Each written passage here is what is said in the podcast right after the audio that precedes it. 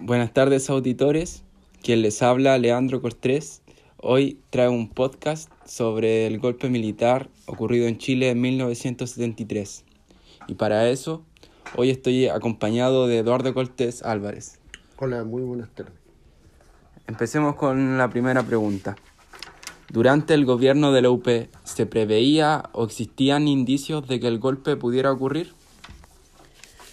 Lo que, lo que yo me acuerdo, lo que yo viví en ese tiempo, era un estudiante de enseñanza media en el año 73 y esto empezó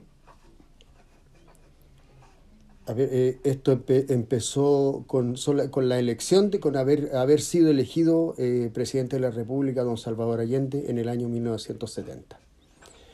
Desde esa fecha hacia adelante, hubieron muchas situaciones en las cuales no se dejó gobernar a este presidente por, ser por el hecho de ser de izquierda. Todos los partidos políticos de las derecha, de las derecha y la centro derecha empezaron a, boicotear eh, muchas situaciones y desde el mismo Parlamento para que el presidente no pudiera gobernar. Eh, hubieron muchas, eh, eh, en, muchas partes del país se en muchas, en muchas veces el, el, el, país se paralizó por tomas en los colegios, que los estudiantes hacían tomas de los colegios. Eh, empezaron a pasar muchas situaciones en las cuales el desabastecimiento empezó a, a ser cada día más. Las organizaciones poderosas de este país empezaron a ponerse en contra, dígase camioneros, eh,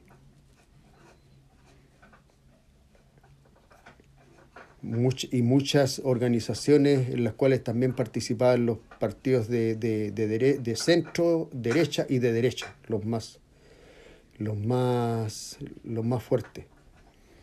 Entonces, esto no, yo creo que boicotearon, eh, se llegó a una, a una, especie de boicoteo para que no siguiera gobernando eh, Salvador Allende.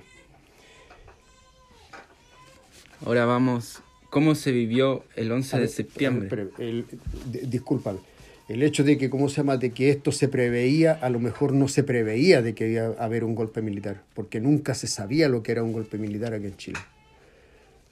Esto se dio solamente porque ya lo, la, las la, ¿cómo se llama? El, la,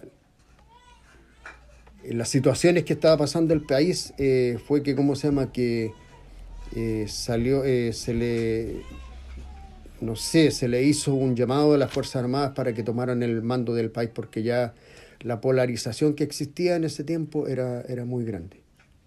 Y éramos unos verdaderos, eran, eran, bueno, en ese tiempo que yo tenía 16 años, 17 años, las personas ahora se veía como que eran unos verdaderos enemigos.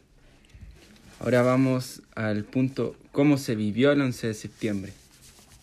Yo recuerdo el, los días anteriores al 11 de septiembre que no había, no había movilización en ninguna parte, el desabastecimiento era muy grande, no había pan, no habían las colas que, que, que habían para poder obtener mercadería, eran muy grandes y esto debido a que los grandes empresarios, los grandes, las los grandes empresarios, las personas que eh, empezaron a, a mi parecer, empezaron a esconder las cosas, las mercaderías empezaron a, a, esconder la, ¿cómo se llama? los insumos de primera necesidad.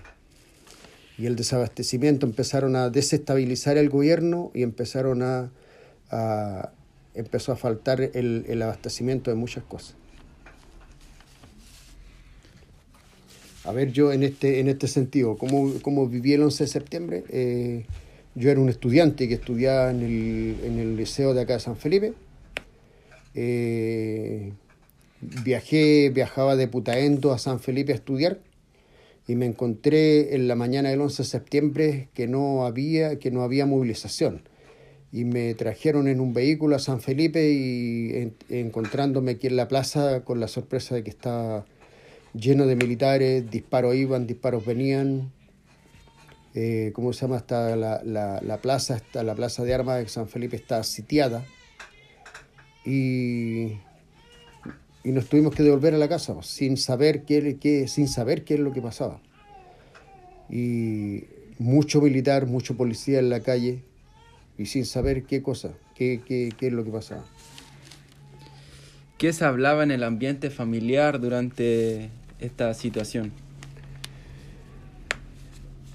Em, a ver, en el ambiente familiar, mi papá, que en paz descanse, era un dirigente sindical, fue un dirigente sindical en ese tiempo, él era, trabajaba en el trabajaba en el servicio en el servicio de salud.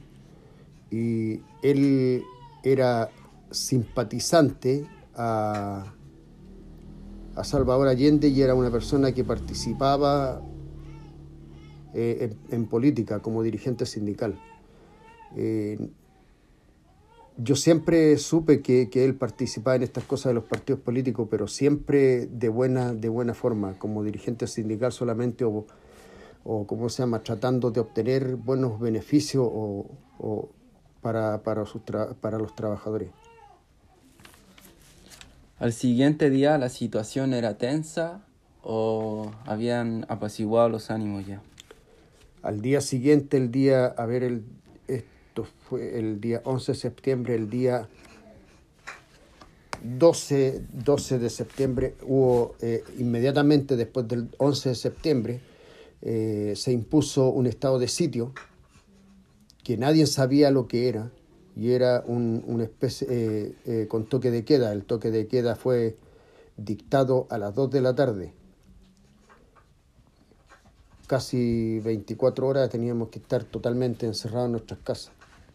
Eh, y la, la, radio, la radio y la televisión de ese, ese, de ese tiempo, dando bandos y dando información o requiriendo en la presencia de las personas que eran del Partido Socialista o del Partido Comunista o eran adeptos al gobierno de la Unidad Popular que se tenían que presentar en, en ¿cómo se llama? En, en, los cuarteles de policía o investigaciones o en los, en los cuarteles militares. La situación eh, era muy tensa, nadie sabía lo que era o nadie sabía qué, qué, qué, qué pasaba. Empezaron a, a ocurrir muchas situaciones en las cuales la gente todavía siente, a esta altura todavía siente, eh, siente que, que no se ha hecho justicia por las cosas que pasaron.